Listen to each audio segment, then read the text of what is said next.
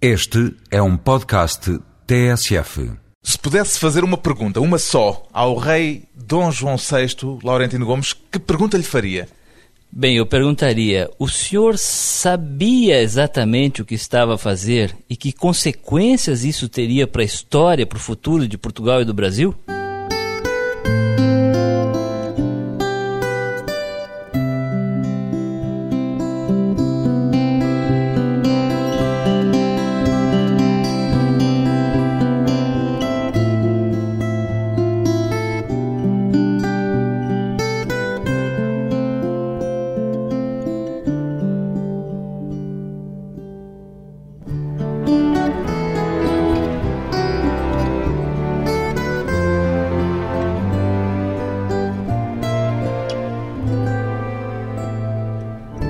Laurentino Gomes, 51 anos, jornalista, encara o jornalismo como uma forma de escrever a história em tempo real. Laurentino Gomes.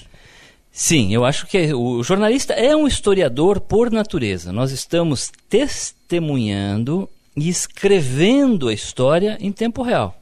Agora, não com a profundidade que os historiadores costumam fazer, porque. A história virá mais tarde a passar a limpo Exa aquilo que o jornalismo, isso, numa primeira versão, mostra. Isso, exatamente. Eu acho que o, o, a tarefa do jornalismo é contar a história de uma forma bastante rápida sem se aprofundar e sem analisar de forma realmente aprofundada as consequências do que está a acontecer. Isso é tarefa dos historiadores mais tarde. Que relação é que existe entre o seu entusiasmo pela história, que é manifesto, e a sua profissão de jornalista? Bem, eu acho que. Primeiro, eu sou um apaixonado pela história. Eu... Foi a primeira história ou o jornalismo? Não, primeiro o jornalismo. O jornalismo realmente é a profissão que eu escolhi. Eu adoro o jornalismo. O jornalismo é a única profissão do mundo que lhe dá direito a fazer perguntas sobre qualquer assunto sem pedir licença. Aliás, lhe dá direito de entrar em qualquer lugar, em qualquer tema, sem ser chamado. É uma Isso... espécie de inconveniência consentida. Exatamente. A sociedade aceita esse papel do jornalista como um intruso que pode fazer perguntas e conhecer as pessoas e se meter em qualquer assunto. Agora, eu realmente comecei pelo jornalismo e depois do jornalismo eu me apaixonei pela história. Agora, as duas profissões, a de historiador e a de jornalista, se casaram perfeitamente. Eu acho que uma ajudou muito a outra a ser mais compreensível, a ser mais bem-sucedida. Pois bem, foi justamente enquanto jornalista que Laurentino Gomes se atirou à pesquisa de um episódio histórico que há 200 anos, em 1808, alterou simultaneamente o rumo quer da história de Portugal, quer da história do Brasil. A fuga da corte de Dom João VI para o Rio de Janeiro terá tido um impacto mais duradouro, Laurentino Gomes, entre os portugueses ou entre os brasileiros? Eu diria que, no caso do Brasil, seguramente os 13 anos em que a corte permaneceu do Rio de Janeiro são o período mais importante de toda a história brasileira. O mais definidor do futuro, pelo menos. Exatamente, porque até 1807 o Brasil simplesmente não existia. O Brasil era uma fazenda de Portugal, de onde os comerciantes portugueses, a coroa portuguesa, retirava produtos primários açúcar, tabaco, ouro, diamante, carne de gado, algodão. Inclusive é com os portos fechados e a impossibilidade de comerciar com países terceiros, que isso, não Portugal. Isso, exatamente. Era monopólio do comércio português e não existia um sentimento de identidade nacional no Brasil. As províncias eram rivais entre si, não havia qualquer comunicação entre elas.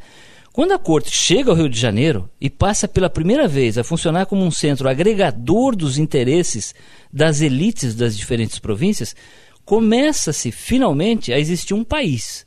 Um país começa a ser construído em 1808 e o resultado seria a independência apenas 14 anos mais tarde, em 1822. Agora, eu acredito, sem conhecer tão profundamente a história de Portugal, que esse foi um momento definidor também para Portugal, porque com a perda do Brasil como colônia, o império colonial português a rigor deixou de existir. O que sobrou foram entrepostos comerciais importantes, mas nada tão relevante quanto o Brasil, na costa da África, na Índia, na China. Mas assim, o que realmente importava no Império Português na época era o Brasil. E a independência do Brasil transformou de forma muito profunda a história de Portugal. Somos ainda descendentes deste episódio histórico de há 200 anos, evidentemente. é, eu tenho dito em algumas palestras, entrevistas, que o código genético do Brasil está em 1808. O Brasil foi descoberto em 1500 Mas a rigor, a rigor, nada aconteceu de muito importante em 1500. Era um país selvagem e os portugueses chegaram lá, começaram a explorar muito lentamente. Agora, em 1808, o Brasil foi inventado, ele foi criado como país. No livro que escreveu, neste livro que se chama justamente 1808, diz claramente que o Brasil não seria hoje, provavelmente, o Brasil tal como o conhecemos se este episódio não tivesse acontecido. É. Aliás, eu, eu, dei uma entrevista esses dias e um jornalista me perguntou uma pergunta muito curiosa. Ele falou: o que aconteceria se as tropas de Napoleão tivessem chegado a Lisboa algumas horas antes? O Brasil simplesmente não existiria. Ou seja, é uma questão de horas entre a invasão de Napoleão em, em, Lisboa e a partida da corte. Isso definiu o futuro do Brasil que nós conhecemos hoje. Por Foi quê? a mesma hipótese que o Brasil estivesse desmembrado? Exatamente, porque as rivalidades regionais eram tão grandes na época que, se a corte não vai para o Rio de Janeiro, o Brasil teria se fragmentado em três ou quatro repúblicas menores, como aconteceu com a América Espanhola. Teríamos uma república, provavelmente na região de Minas Gerais, São Paulo e Rio de Janeiro, outra no Nordeste, uma terceira no Pará e no Maranhão, e provavelmente o Rio Grande do Sul, que mais tarde tentou a Revolução Farroupilha, também se tornaria independente, como é hoje o Uruguai.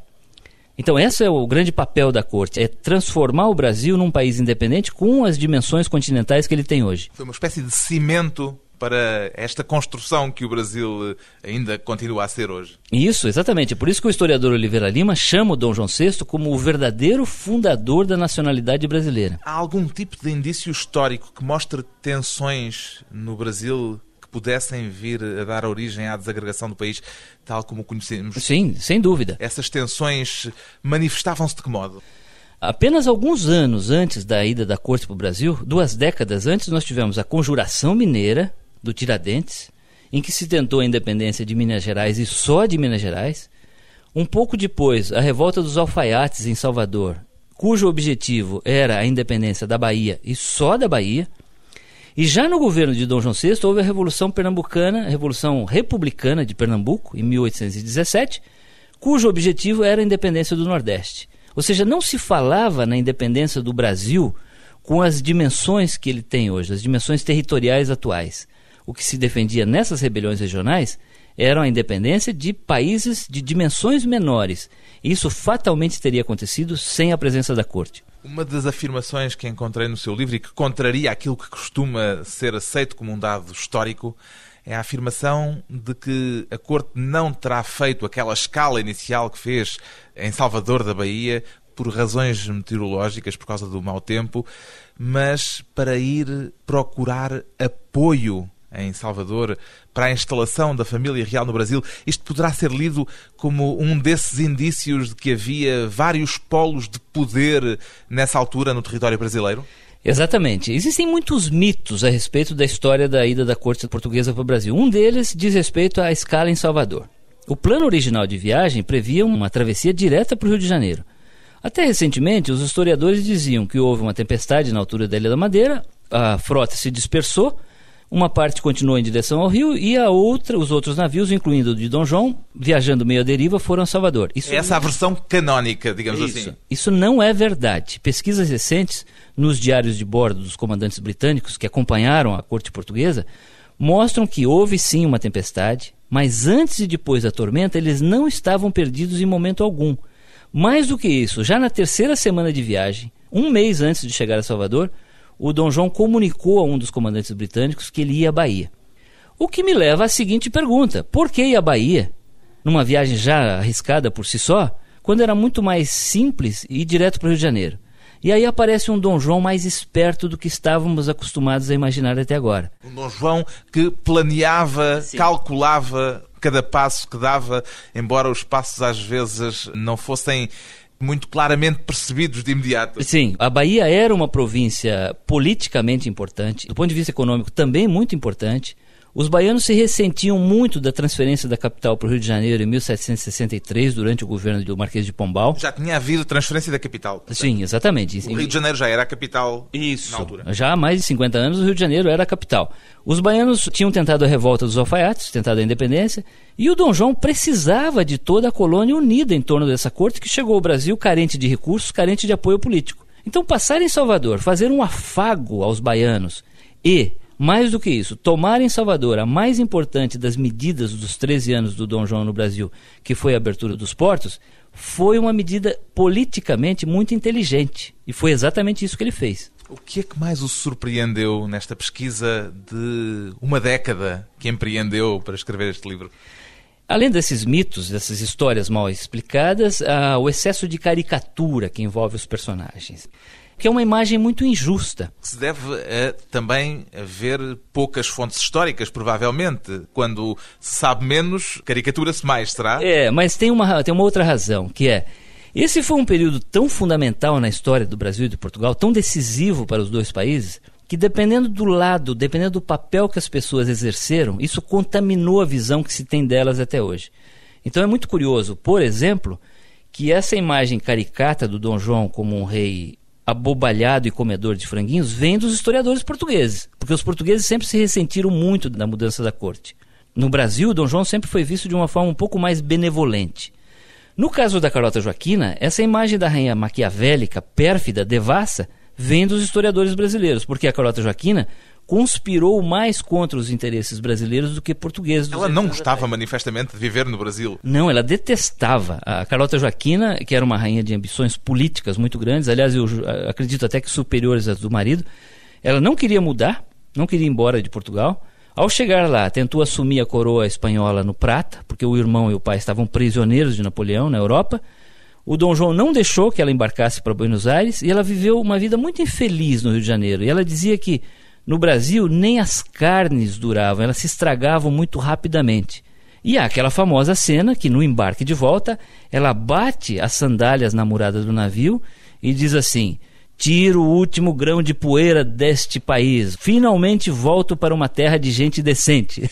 Episódios de um episódio histórico definidor para o futuro de Portugal e do Brasil. Depois de um curto intervalo, regressamos com Laurentino Gomes, Dom João VI e Carlota Joaquina.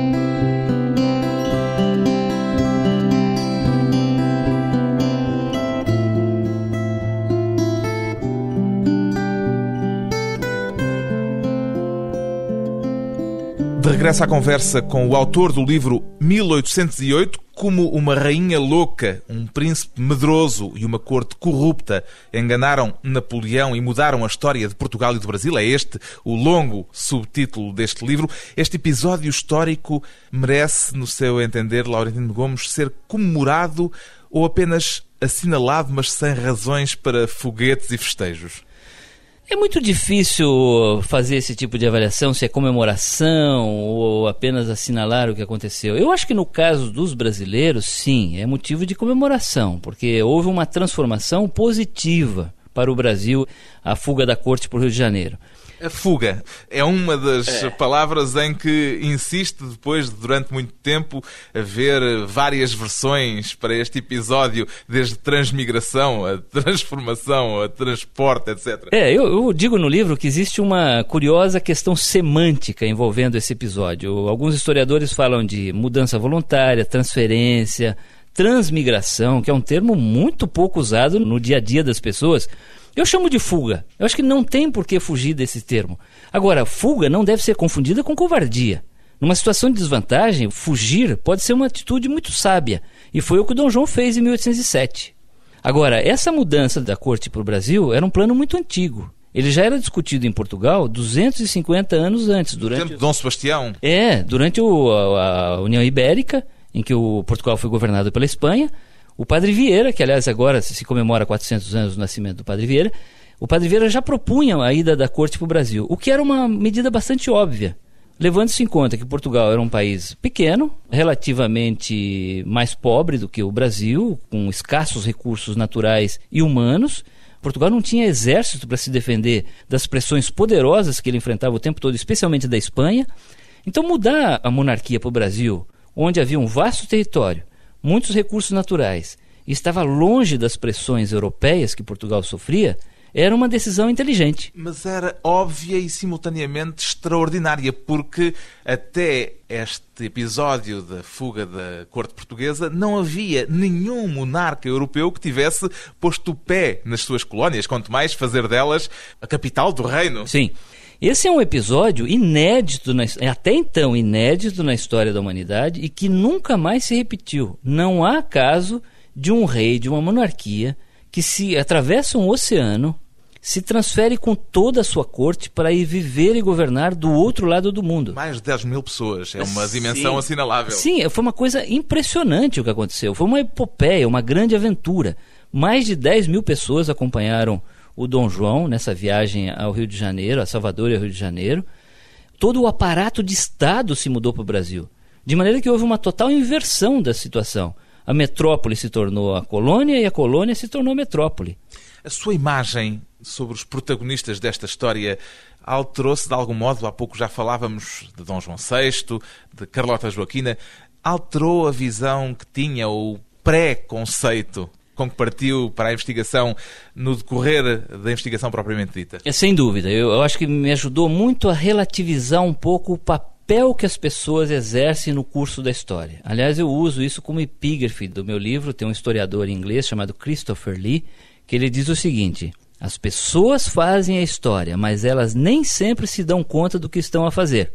É muito interessante isso e eu acho que exemplifica bastante o que aconteceu 200 anos atrás em Portugal e no Brasil. O Dom João era sim um rei com dificuldades pessoais muito grandes, mas ele tinha uma virtude até pouco tempo não reconhecida, que era a capacidade de delegar poderes a outros homens mais sábios, mais experientes que governaram no seu lugar. Não era o tal rei cobarde que muitas vezes se pinta. Não, eu, eu acho que é importante insistir nesse ponto. Fuga não é sinônimo de covardia.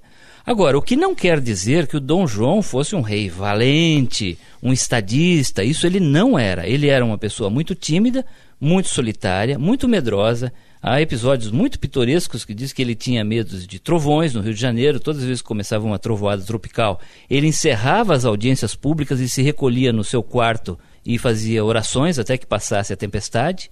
Então, agora, ele tinha qualidades que foram poucas exploradas até agora. Ele manteve no Brasil aquele aspecto pio que a corte portuguesa tinha, muito católica, muito devota, que se fazia sentir quando ainda estava cá em Portugal? Sim, isso é uma, uma curiosidade que todos os viajantes da época se referem à corte portuguesa como uma corte muito fúnebre, muito triste, muito carola, muito piedosa, uma corte que não tinha festas, não tinha bailes, não tinha grandes recepções sociais. Teve uma grande recepção depois quando se deu o casamento de Dom Pedro. Sim, isso foi. É o que o, os historiadores se referem como o período chamado de Versailles tropical, em que a corte portuguesa no Rio de Janeiro tentou emular a exuberância das grandes cortes europeias. Mas acho que era até um problema de autoestima. Fazia tanto tempo já que a corte estava exilada fora do seu território que ela precisava mostrar aos seus pares na Europa que lá também havia a monarquia capaz de realizar grandes festas. Mas foi um período de exceção em relação àquilo que era o dia a dia habitual da corte portuguesa no Rio? Exatamente. A maioria do tempo em que o, o, rei permaneceu no Brasil foi um período muito pacato. O Dom João levava uma vida muito pacata no Rio de Janeiro. Ele era um rei muito tranquilo, ele tinha o hábito de fazer passeios ao redor da cidade conduzindo a própria carruagem e é verdade que ele comia os seus famosos franguinhos nesses passeios. Que andava com coxas de frango e... nos bolsos? Na algibeira, é verdade. Ele tinha bolsos largos, um casaco grande, uns bolsos muito largos e havia um famoso cozinheiro no Palácio de São Cristóvão que preparava os franguinhos passados na manteiga. E o rei adorava os franguinhos. Isso não é devia verdade. ser, em termos higiênicos, grande ideia. não, isso é uma curiosidade muito interessante a respeito do Dom João, que ele não tinha hábitos de higiene que servisse de exemplo a ninguém. Ele não se banhava. Aliás, o único caso de banho que se conhece do Dom João em 13 anos no Rio de Janeiro foi quando ele foi picado por um carrapato na fazenda de Santa Cruz a ferida inflamou e os médicos recomendaram banho de mar em função do iodo, que ajudaria a cicatrizar a ferida. E sabe-se que ele tomou um banho. Mas o Dom João tinha medo de ciris e caranguejos. Então ele não queria entrar no mar sozinho. Então o que fizeram? Siri é uma espécie de caranguejo É também. um caranguejo, é um, um pequeno caranguejo de praia que tem no Brasil. Construíram uma caixa de madeira com furos, sustentada por dois varões de madeira também, que os escravos emergiam no mar junto com o rei. O rei ficava ali dentro por algum tempo, a água entrava pelos furos em volta da caixa. Depois suspendiam o Dom João, enxugavam e ele voltava para o Palácio de São Cristóvão. É o único banho de que se tem conhecimento do rei em uma década e meia no Brasil. De que modo é que o conhecimento deste episódio histórico, destes 13 anos em que o Rio de Janeiro foi a capital do Império, de que modo é que isso lhe permite compreender melhor o Brasil atual, Laurentino Gomes? É impossível entender o Brasil atual sem estudar, sem tomar conhecimento do que aconteceu 200 anos atrás.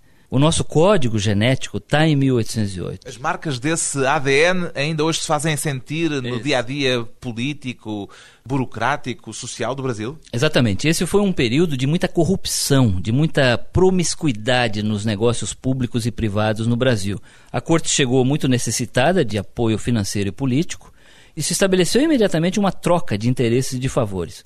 Tanto assim que nos 13 anos que permaneceu no Brasil, o rei de Portugal concedeu mais títulos de nobiliarquia do que nos 500 anos anteriores da história de Portugal.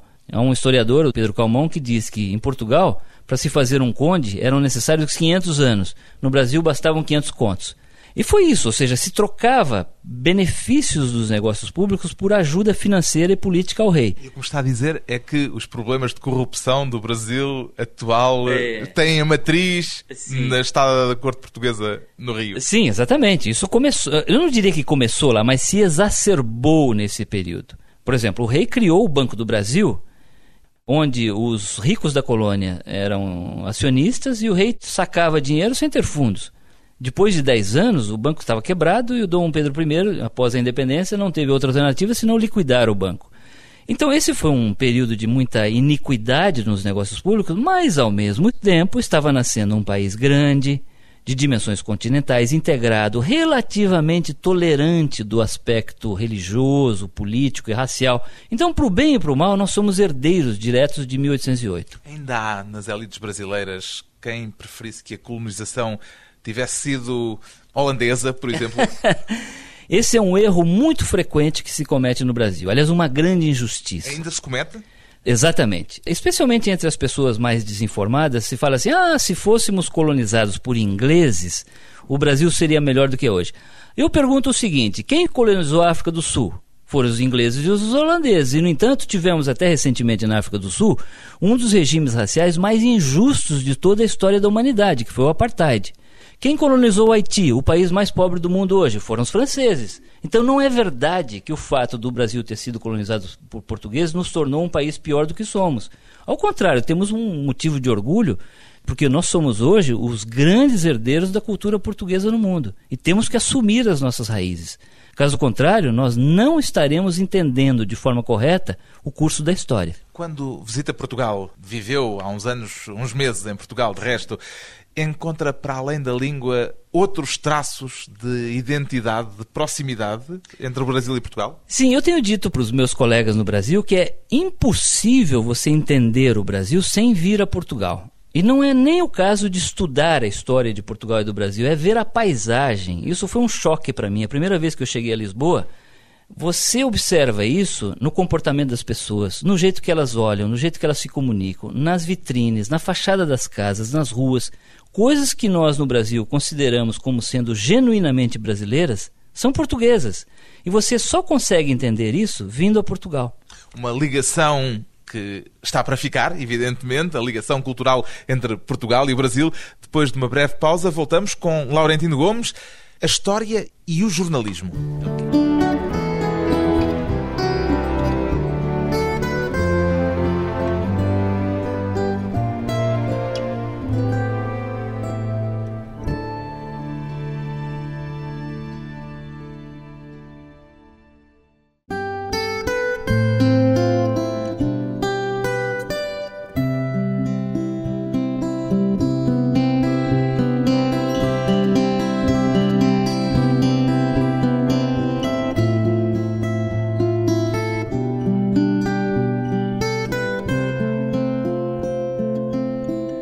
Convidado hoje para a conversa pessoal e transmissível o jornalista brasileiro Laurentino Gomes, autor de um livro sobre a fuga da família real para o Brasil há 200 anos.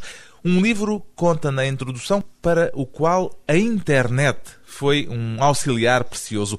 O que é que não estaria neste livro, Laurentino Gomes, sem as fontes eletrónicas que enumera na bibliografia final?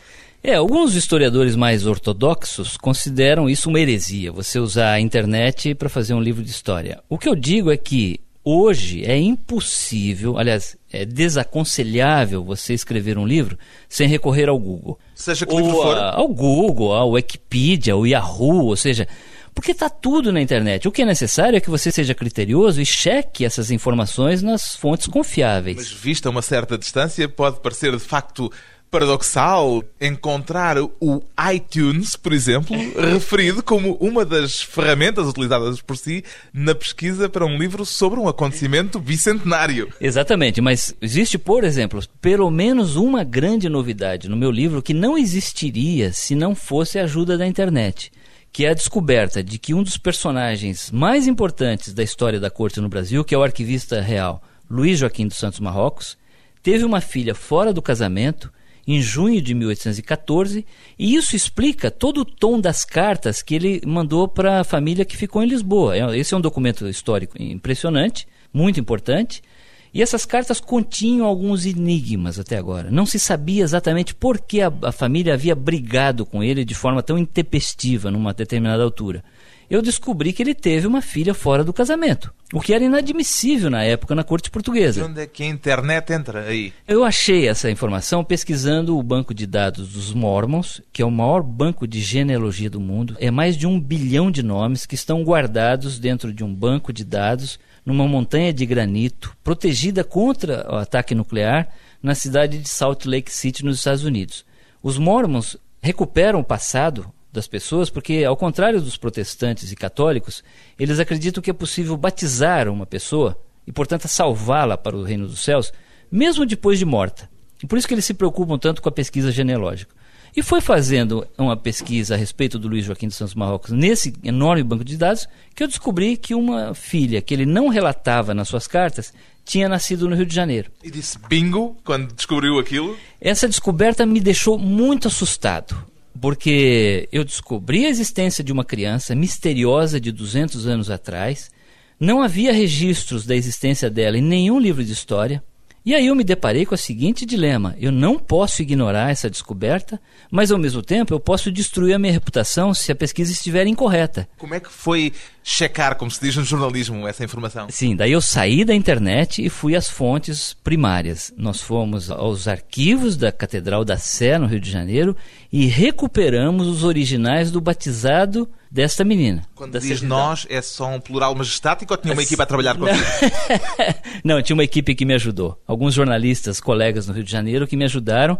Mas assim, durante quatro ou cinco meses, a existência dessa criança, essa criança de 200 anos atrás, me tirou o sono. Mas felizmente a, a, informação estava correta. Eu trouxe a conversa para esta questão porque sei que é um assunto este da internet, da importância da internet para o trabalho, nomeadamente jornalístico. É um assunto em que tem refletido também em relação justamente ao papel atual do jornalismo. De que modo é que isso está a alterar a forma como se faz jornalismo hoje?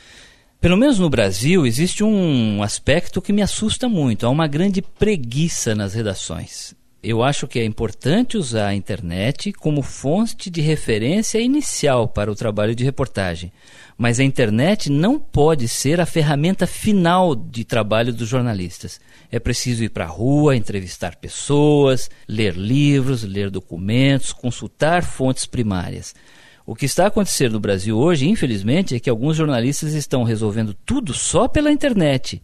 E eu acho São que... Google. É, resolve. exatamente. Só o São Google está resolvendo. Acham que resolve, mas não resolve. Isso é uma infelicidade. Isso vai empobrecer o jornalismo. A tarefa dos jornalistas está hoje mais facilitada ou um pouco mais dificultada com esta explosão comunicacional em que vivemos mergulhados? Eu acho que o papel dos jornalistas nunca foi tão fundamental como hoje. Hoje, toda pessoa com computador e acesso à internet, se julga produtora de conteúdo. Aliás, existem pessoas muito mais qualificadas a falar sobre astronomia, cardiologia, economia, esporte, moda do que os jornalistas. Mas, ao mesmo tempo, pela última contagem que eu vi, havia mais de 5 bilhões de páginas na internet. As pessoas estão afogadas em informação. O que poderá levar algumas pessoas a dizer que os jornalistas se tornam desnecessários, porque quem quiser pode ir ao Google e encontra a informação Sim. sobre o que quer que seja a qualquer momento. É, mas ao contrário, eu acho que mais do que nunca, a função primordial dos jornalistas hoje é servir de curador da informação, é editar esse oceano de informação, é mostrar para as pessoas o que é relevante e o que é banal nesse oceano de informação que está afogando os leitores e consumidores de informação de uma forma geral. Então, a nossa tarefa é ajudar as pessoas a se orientar neste oceano de informação. Nesse aspecto, os jornalistas são insubstituíveis. Aqui há tempos referia o Laurentino Gomes e descobri isto via Google. Dizia numa conferência que deu que há uma nova doença catalogada pela Organização Mundial de Saúde associada à angústia perante a avalanche de informação. Tem nome essa doença? Não me consta que tem um nome já definido, mas realmente as pessoas estão angustiadas porque elas sabem que toda a informação do mundo está acessível ao clique de um mouse. E elas não sabem exatamente onde encontrar essa informação. Mas a Organização Mundial de Saúde já diagnosticou já esse problema? Já, essa angústia, o estresse gerado pelo excesso da informação. E está convencido que o jornalismo, os jornalistas poderão ser o remédio sim. ou os médicos para essa doença? Acho que sim. Os jornalistas podem ser os médicos, podem ser os salvadores do mundo, se os jornalistas se conscientizarem de que o seu papel, como sempre foi, será daqui para frente orientar as pessoas sobre o que é relevante e o que não é ajudar as pessoas a ter um acesso mais qualificado à informação. Mas os papéis que sobram são apenas esse, fazer uma triagem? Sim, acho que é, eu acho que é editar o mundo. Acho que é coletar essa informação que está muito mais acessível do que estava antigamente. Quer dizer, hoje o último número da revista Nature, da Scientific American, está disponível na internet no minuto seguinte em que é editada. Agora, cabe aos jornalistas acompanhar essa informação, essa informação que está sendo gerada em tempo real e editá-la de uma forma compreensível para os seus leitores, os seus ouvintes, os seus telespectadores. Como jornalista, também já sentiu alguma vez sintomas desse stress da avalanche de informação? Ah, sem dúvida. Aliás, eu, eu senti esse stress ao pesquisar o 1808. Eu tive que colocar um limite, um deadline, Diz porque que, senão eu leu não... 150 livros. Exatamente. Menos. E se não parasse num determinado, se eu não fosse disciplinado, eu certamente iria em frente, leria 200, 250 livros. Então, é preciso ter um certo controle para não, não se afogar no mundo da informação atual. O seu livro, este livro que escreveu sobre a fuga da família real para o Brasil, é história ou é jornalismo? Laurentino Gomes. Ele é jornalismo em forma de um livro de história. O que eu fiz foi uma grande reportagem, a maior reportagem, a mais profunda, a mais exaustiva que eu já fiz nos meus 30 anos de carreira jornalística. Mas ele é uma reportagem.